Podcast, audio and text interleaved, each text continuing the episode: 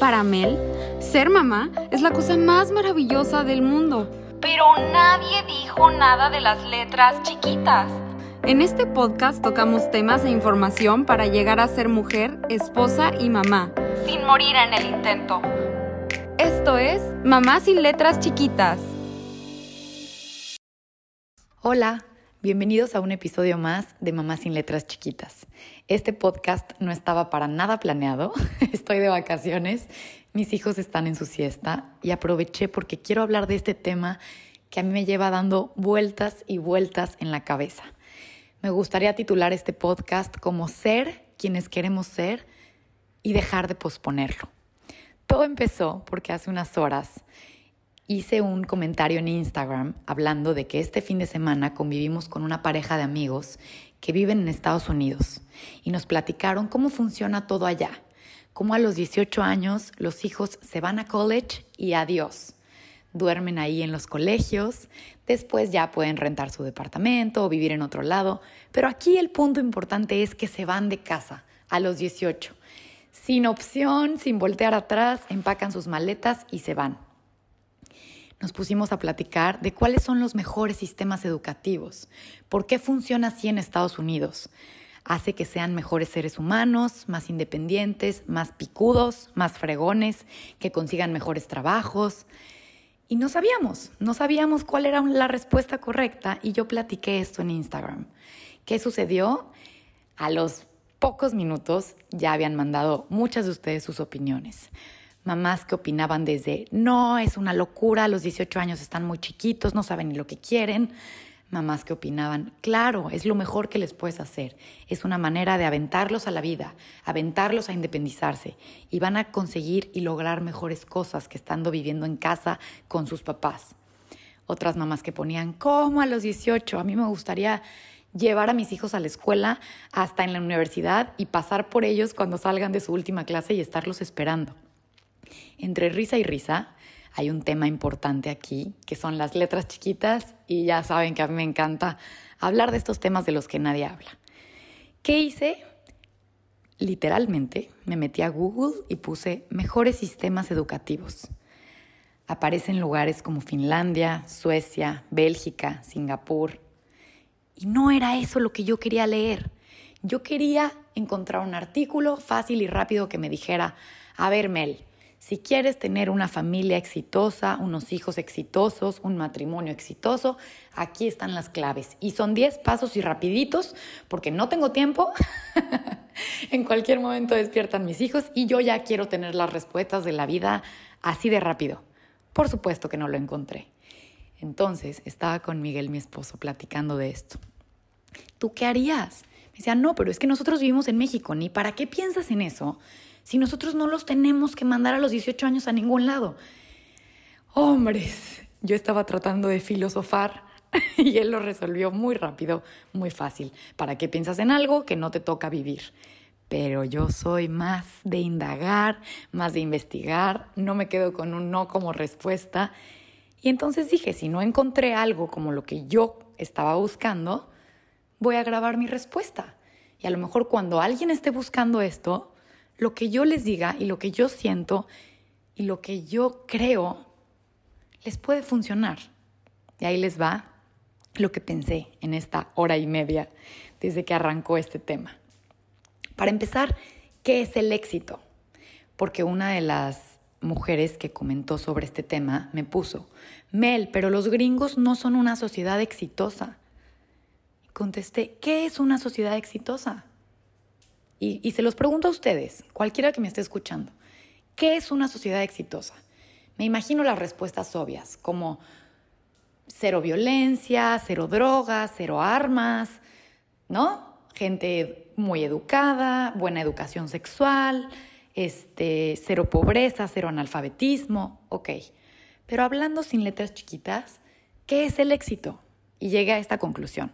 Para empezar, la definición de éxito es muy relativa y muy subjetiva, porque para, para alguien, para lo que para alguien es tener un matrimonio exitoso, para el otro ni cerca. Lo que para alguien es haber escogido el colegio más picudo y mejor del mundo, para otra familia puede ser, híjole, a nosotros nos fue fatal ahí, me ha escuchado, me ha tocado escuchar ahorita en temas de kinders que alguien dice, es el mejor colegio de México, está increíble, no saben. Y la mamá de al lado dice, híjole, yo tuve a mi hija grande ahí y regresaba rosada del pañal, no los atendían bien, eran muchos niños para tan poquitas maestras. Total, es una definición muy relativa y muy subjetiva. Pero muy en general y muy resumido, para mí el éxito es el triunfo de los objetivos planeados. ¿Qué opinan? Según yo lo hice muy bien. Porque cada quien tiene su propia definición y cada quien tiene sus propios objetivos planeados. Lo que para alguien es lo máximo en el mundo vivir sola y ser independiente e ir al súper y organizar tus gastos, para alguien es yo vivo en casa de mis papás, me ahorro el dinero que me podría estar gastando en una renta, en un súper, en agua, luz, gas y demás y cuando me vaya de casa, me voy con una cuenta de ahorros un poco más acolchonada y empiezo mejor esa etapa de la vida, ¿cierto? Entonces es muy relativa y muy subjetiva la definición de éxito. Entonces, si toda tu vida soñaste con casarte con alguien que viviera con sus papás, que fuera una niña chiquita, que nunca había ido ni al súper, muy consentida, en misa los domingos. Estoy poniendo ejemplos de amigas que conozco, descripciones de amigas que me vienen a la cabeza. Y creo que a todos les va a pasar esto. Mientras yo describa estos estereotipos, ustedes imagínense a alguien que conocen y de esa forma creo que va a estar más padre esta plática cuando la escuchen y les va a hacer más sentido. Entonces esta niña que viviera con sus papás, chiquita, nunca ha ido ni al súper, muy consentida, con unas ganas enormes de ser mamá, de aprender a cocinar, de meterse a clases de cocina. Y tú te casaste con ella. Ya tuviste éxito. Porque esos eran tus objetivos en la vida.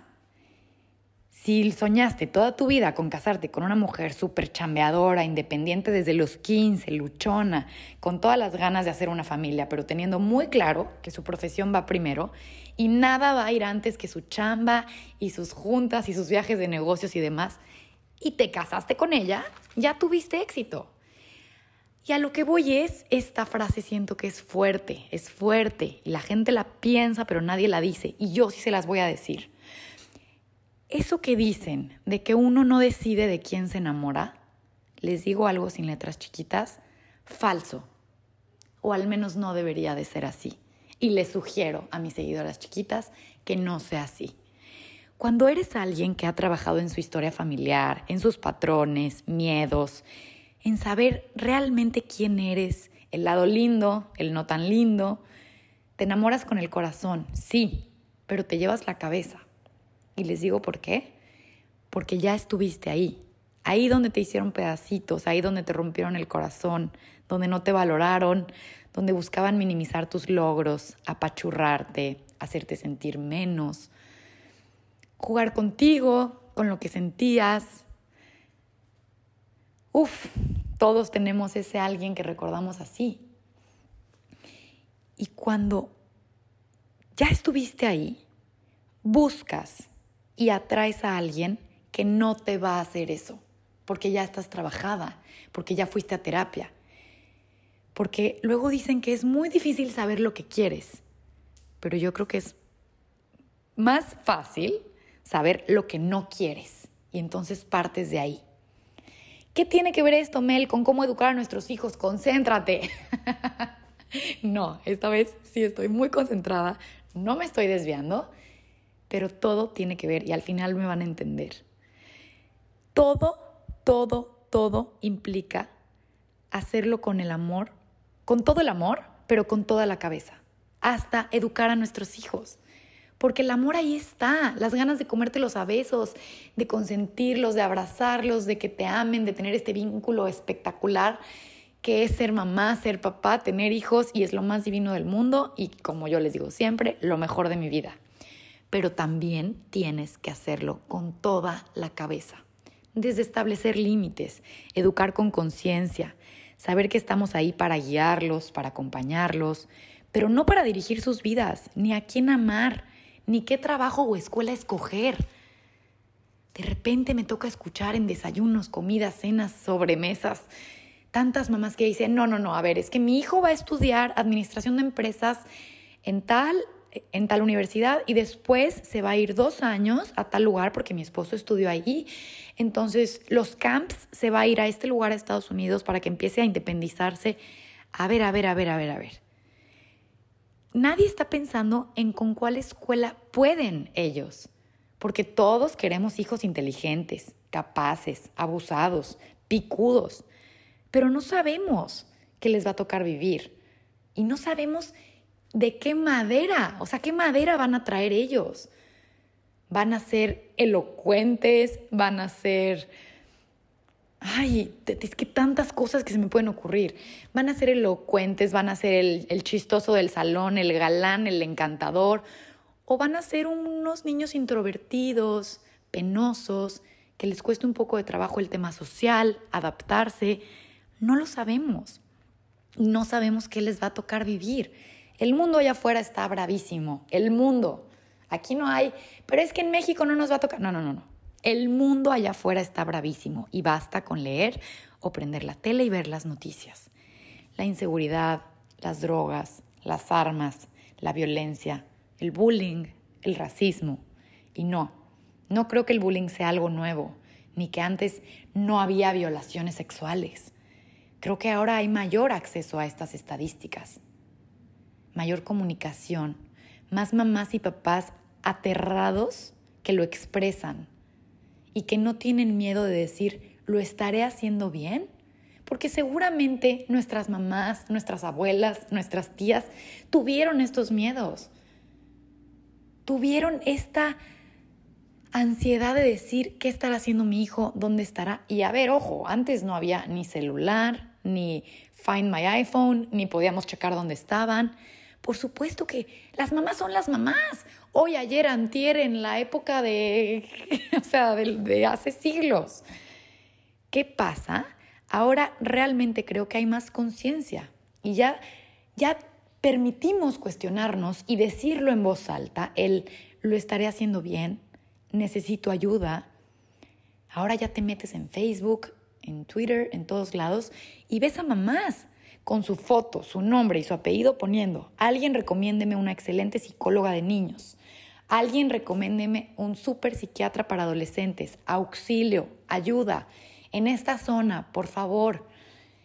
Y eso es un avance, bueno, qué avance de tecnología ni qué nada. Para mí esto es aplaudible de abrazar a todas estas mamás y decir, bravo, ya no tienen miedo de decir, ya no es, ay, no, es pobrecita. Yo creo que la está pasando muy mal porque sí, sí, fíjate que su hijo, pobrecito, se drogó.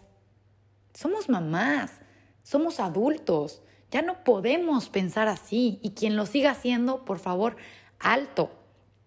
Me gusta pensar realmente que ya quedó atrás la idea de que los psicólogos son para los locos, las clínicas de rehabilitación para los drogadictos sin futuro y las dietas para los gordos. Se los digo de verdad. Hoy en día ya hay conciencia de alimentación, de lo que hacen nuestros pensamientos, lo que atraemos, lo que decimos, el poder del lenguaje, cómo todo esto nos enferma, el no hablar, el no expresar, el vivir con resentimientos, el vivir callados. Uf, de verdad. Ahora ya Además, hay tantas enfermedades que ya está absoluta, absolutamente científicamente comprobado que tienen que ver con las emociones, con comernos las emociones, con no expresarnos. Y por ver una foto en Instagram de la familia perfecta, todos abrazados, luego ves y dices, wow, qué increíble, son súper unidos, se llevan padrísimo, pasan todas las vacaciones juntos. Y nunca sabemos qué historia hay detrás, no sabemos si se comunican, no saben si se hablan entre semana para decir, oye, ma, ¿cómo estás? Oye, pa, ¿cómo va la chamba? Oye, hijo, ¿qué necesitas? Hay que cenar, hay que vernos. Pasa mucho ver estas fotos, ver este contenido. Hashtag Family First. Hashtag Primero la familia. Hashtag Unidos por siempre.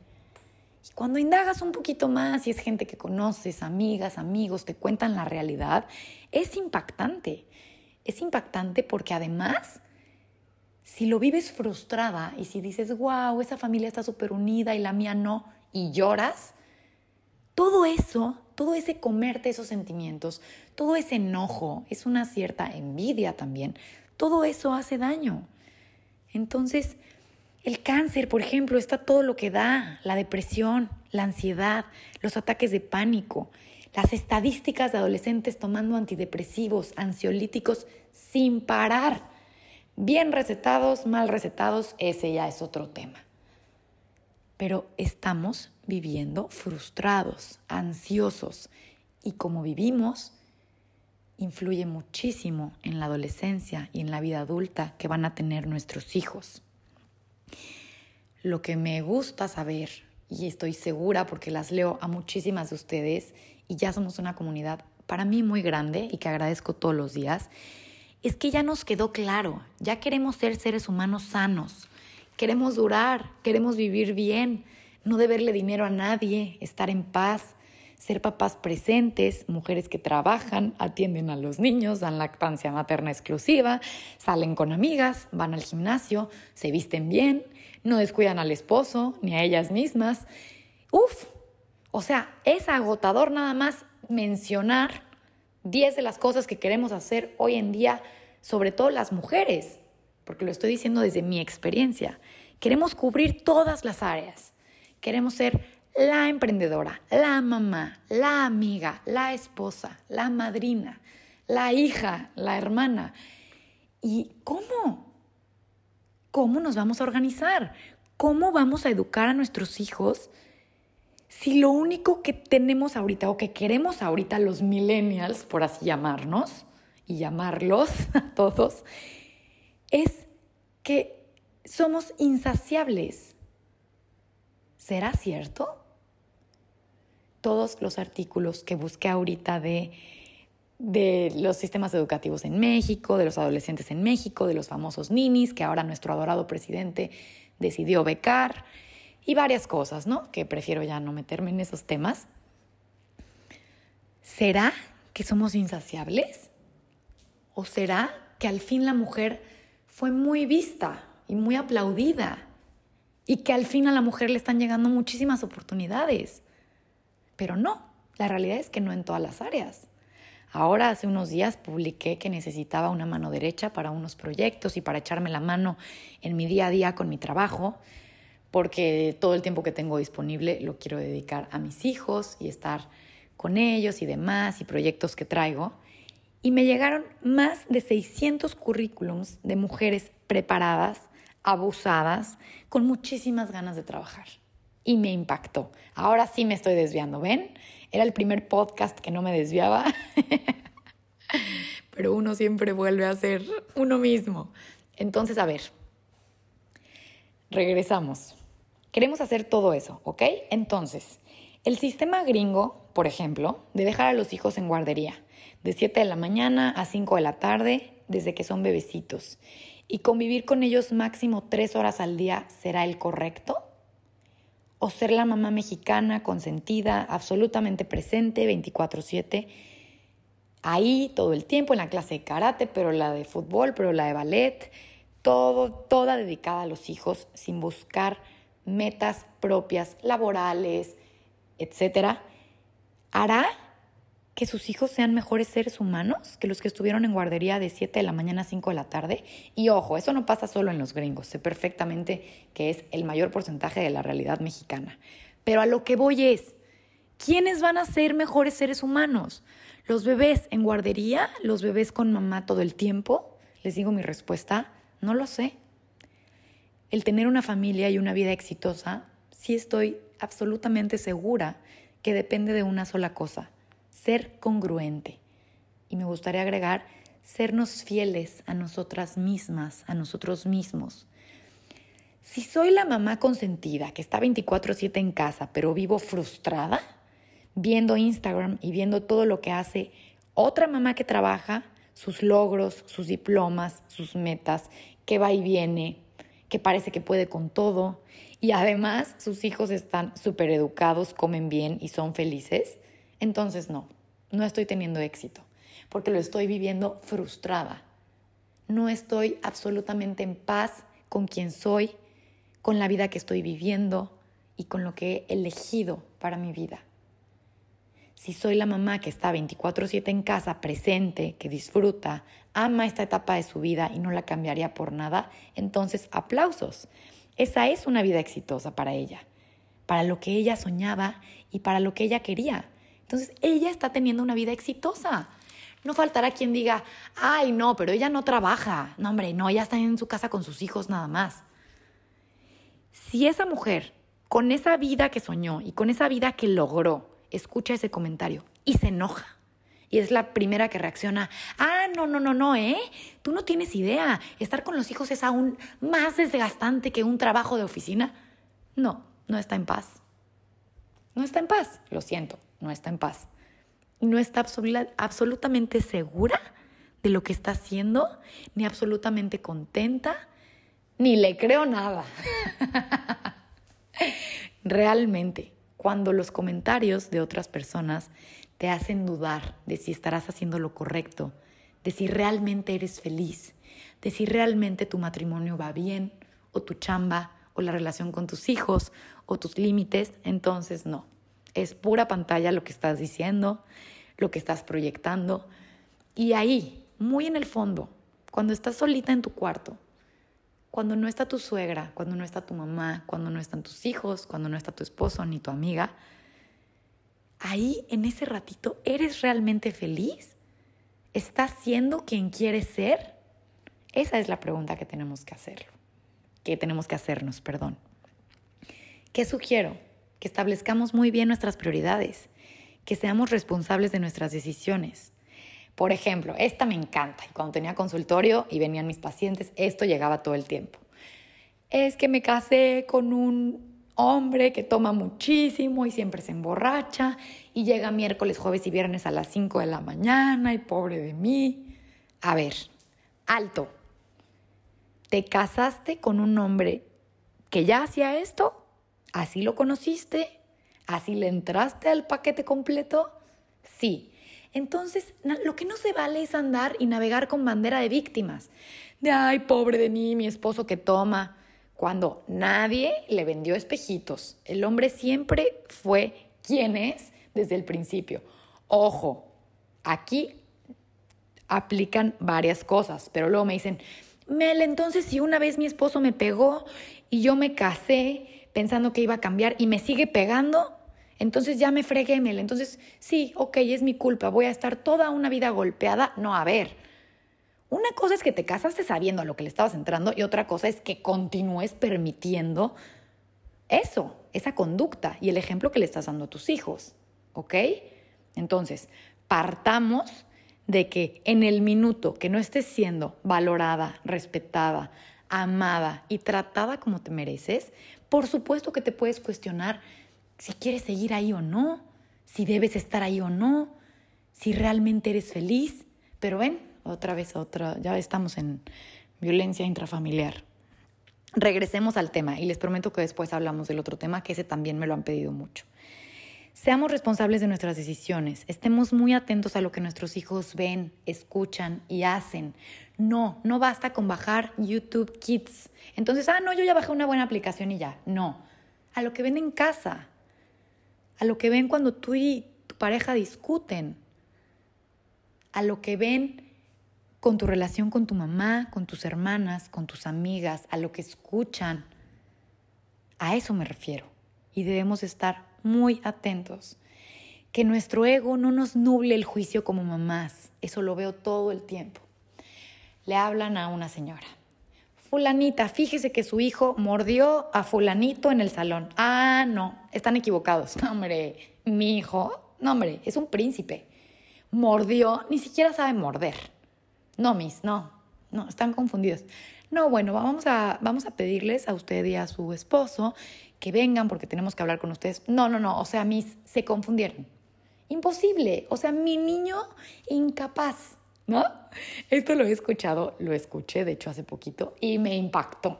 Entonces, por favor, mamás, va para todas, que nuestro ego no nos nuble el juicio, ¿ok?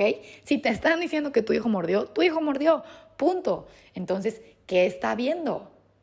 ¿Qué conducta se está copiando en casa? ¿Dónde vio eso de la mordida? ¿O es normal? Tu pediatra te dijo que el niño tiene comezón en las encías y entonces mordió y tú ya estás tranquila con esa explicación. Ok, pero congruencia. ¿Ok? Vamos a ser mamás conscientes, mamás despiertas, mamás abusadas, mamás informadas. O vamos a decir, ay, bueno, no pasa nada, luego le mando unos brownies. ¿Ok?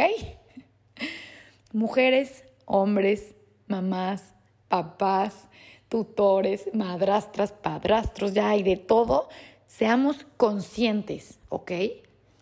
De esta forma, sabremos que cada hijo es un mundo y que cada hijo necesita distintas cosas. Desde cuando eres una mamá y un papá consciente, sabes, sabes lo que pasa en las escuelas, sabes lo que pasa en los salones de clases, sabes todo lo que puede pasar.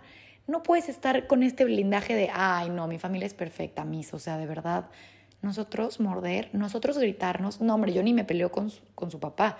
Nunca hemos discutido en 18 años de casados, jamás. Por favor, dejamos de preocuparnos tanto por el qué dirán y por vender la idea de la familia perfecta con filtro de Instagram y pongámonos a actuar. Cada hijo necesita distintas cosas. Hay hijos que necesitan más tiempo, más aplausos, más contención, más cariño. Y esas son las partes positivas. Hay hijos que necesitan más límites, más reglas, específicos temas de conversación, dependiendo la etapa en la que están, y muchas otras cosas. Entonces, nos invito a todas las mamás, uff, ¿Cómo, lo planteo? Con una frase firme que yo también me repita y me lo ponga de mantra todos los días. No queramos ser tan todólogas y tan multitask que nos perdamos de la vida misma. Y a los papás, démosle chance, por favor. Siempre esta historia me funciona en mis talleres. Las mujeres mexicanas somos las típicas de decir, no, hombre, él no me ayuda para nada, nunca ha cambiado un solo pañal, pero bueno, mi papá tampoco cambió un pañal en su vida, entonces pues entiendo, ¿no?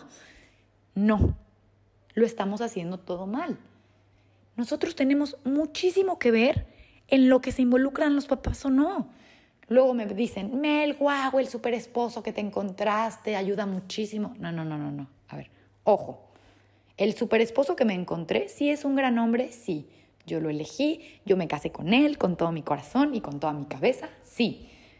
Pero a la hora de ser papá, nosotras tenemos mucho que ver. Me encanta el ejemplo de cuando un niño tiene el pañal lleno de pipí, popó, demás, y entonces el papá dice, le voy a cambiar el pañal. Y la mamá, ok. El papá le empieza a cambiar el pañal y típica mujer mexicana. No, no, no, no, no, así no es, lo estás haciendo todo mal. A ver, ¿por qué dejas la toallita sucia ahí? Va en el basurero de pañales. No, ¿qué haces? Así no se dobla. ¿Qué pasa? Yo siendo hombre, me agarro de ese momento, de ese comentario, le entrego a mi mujer al bebé todo zurrado. y le digo, ¿sabes qué? Debut y despedida, comadre. O sea, aquí te lo dejo, tú cámbialo estoy haciendo mi esfuerzo y me criticas, me estás diciendo que lo estoy haciendo mal, que tú lo haces mejor, que tú sabes cómo se hacen las cosas, que no puede ser que no sepa, ahí muere, no lo vuelvo a hacer. Y esto lo comenté con mi abuelo hace unos meses que seguía con nosotros. Yo platicaba mucho de estas cosas con él. Yo mi abuelo era un señor de Jalisco, macho, macho, macho, pero macho al nivel que cuando me casé, un día fui a visitarlo a su casa y venía con ropa de de ejercicio, leggings, top, sudadera, tenis. Y me dijo, mijita, ¿por qué sigues haciendo ejercicio si ya te casaste? ¡Wow! ¿Sí? Sí, es verdad. Entonces, bueno, un beso al cielo a mi abuelito que amo y adoro, pero macho de Jalisco, bravo. Y varios de mis tíos, varios de sus hijos tienen todavía muchas conductas machistas. Les voy a contar otra anécdota.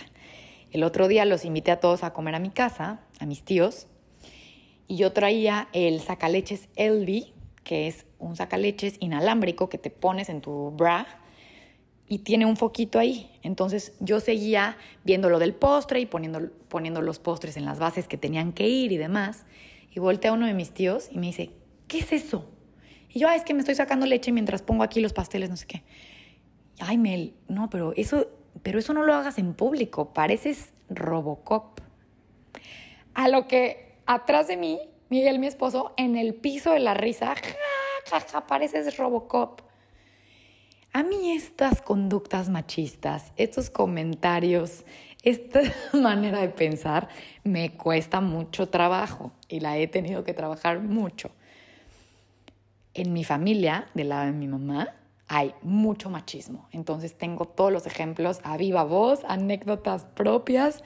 Y Miguel no, la verdad es que Miguel, mi esposo, no, nunca me hubiera podido casar con alguien machista para nada pero le parece muy chistoso y le da mucha risa, cosa que a mí no me pareció nada chistoso. Pero son cosas de nuestra cultura que no porque, ah, ya naciste en México, ya a fuerza tu, tu esposo tiene que ser macho y te friegas. Claro que no. Y la terapia y los libros de autoayuda emocionales.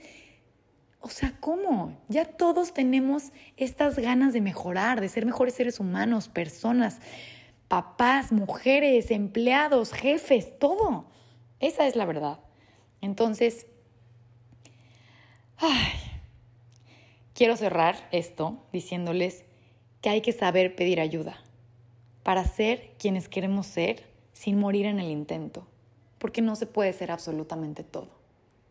Y nadie quiere una mamá tan multitask que no estuvo presente disfrutando un atardecer, el día del primer diente, el día que caminó por primera vez, porque sí, a lo mejor ahí estaba, pero a lo mejor mi cabeza estaba dando 100 vueltas de el contrato y la chamba y el proyecto y esto y el súper y qué pido. No queramos ser tan todólogos y tan todólogas que nos perdamos de la vida misma.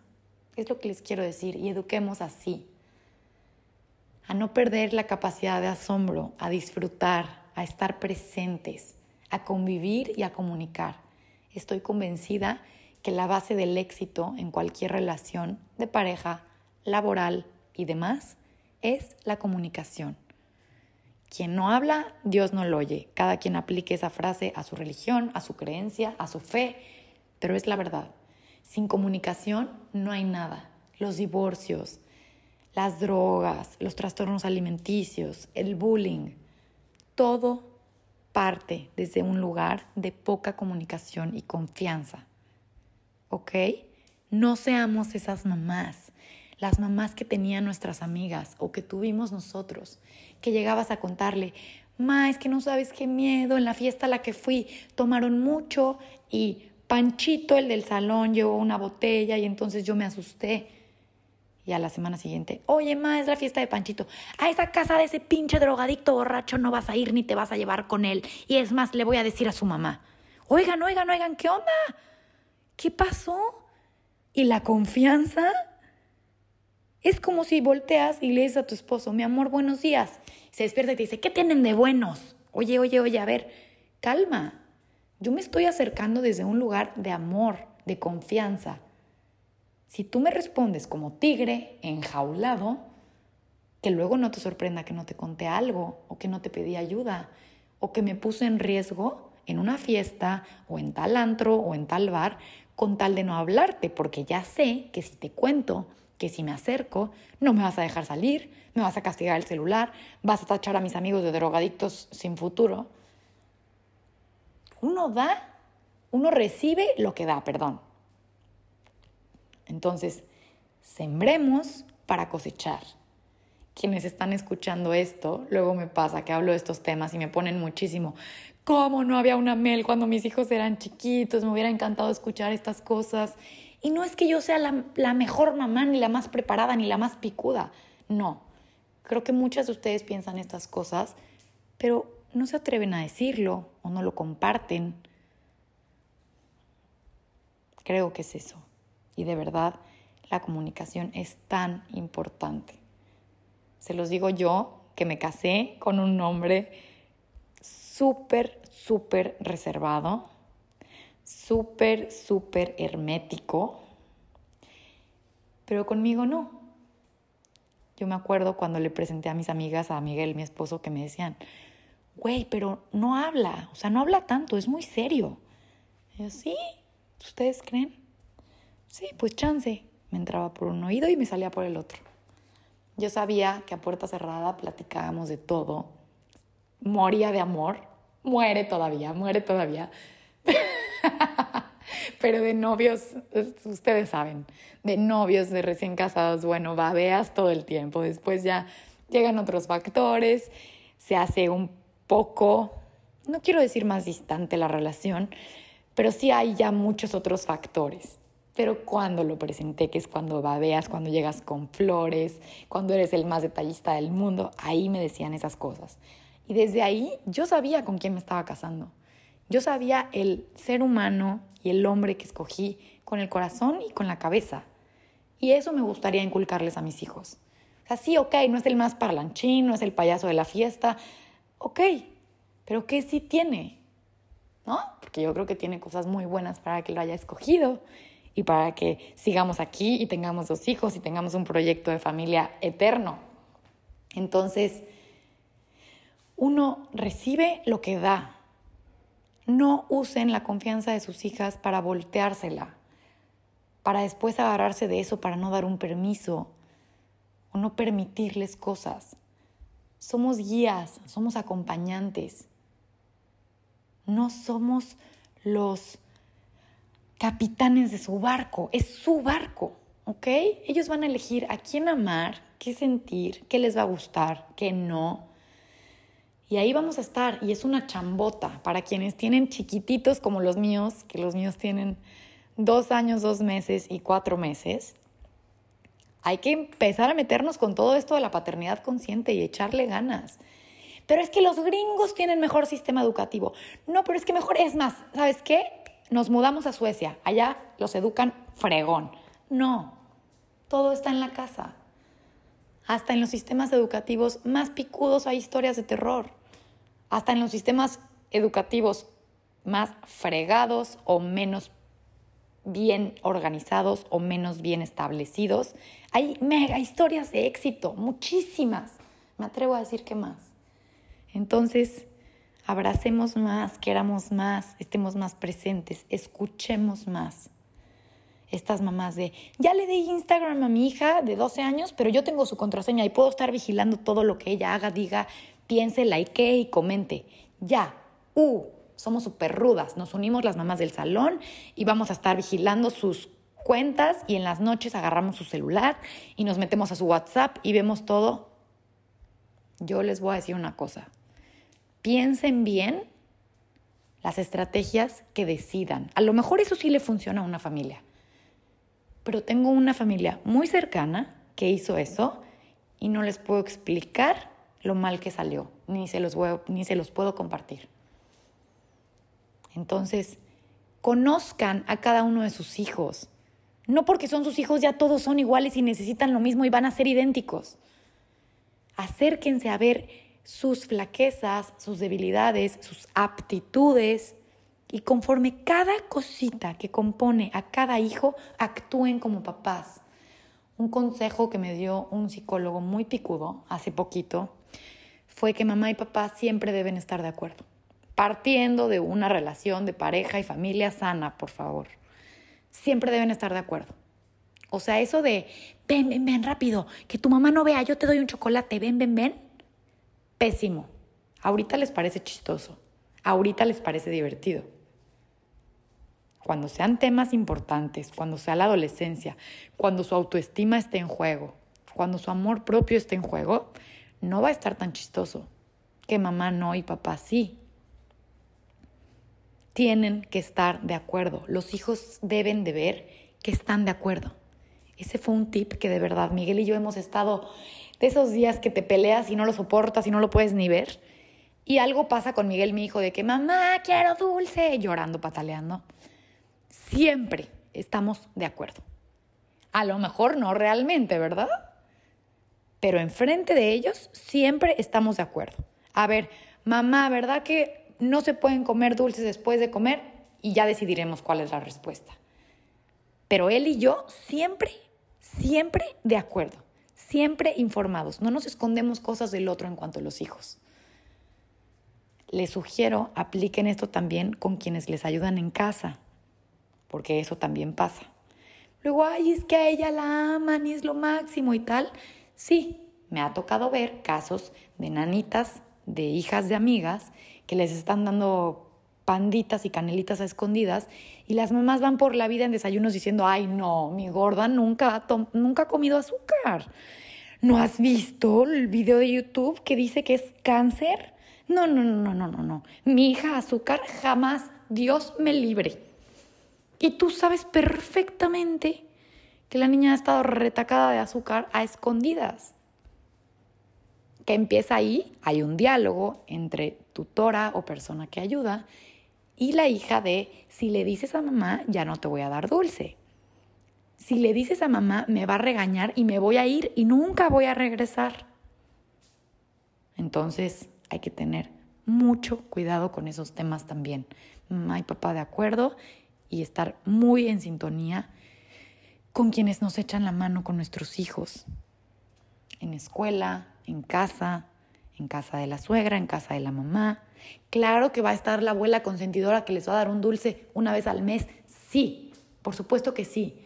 Lo que no se vale son las mentiras, lo que no se vale es ocultar, porque debemos reafirmar, en esta familia lo más importante es la comunicación, porque me importas, porque te amo, porque quiero saber qué sientes, qué hiciste en la escuela, quién se acercó, quién te dijo qué, desde una manera linda que ellos quieran compartir con nosotros. Yo quiero ser la suegra que mis hijos elijan pasar con nosotros Navidad o Año Nuevo. Yo quiero ser la suegra que mis nueras se acerquen a pedirme un consejo. Pero antes de suegra, ¿verdad? Ya me estoy, ya me estoy adelantando mucho.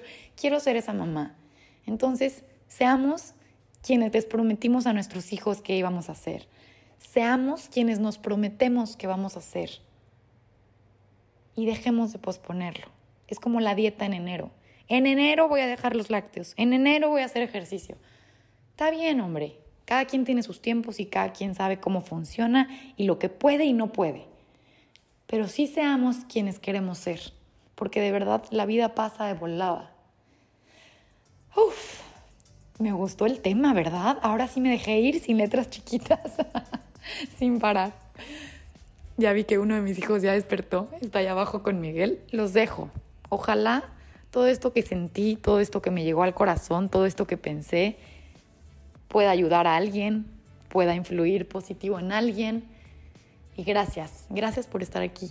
Gracias por ser parte de Mamá sin Letras Chiquitas.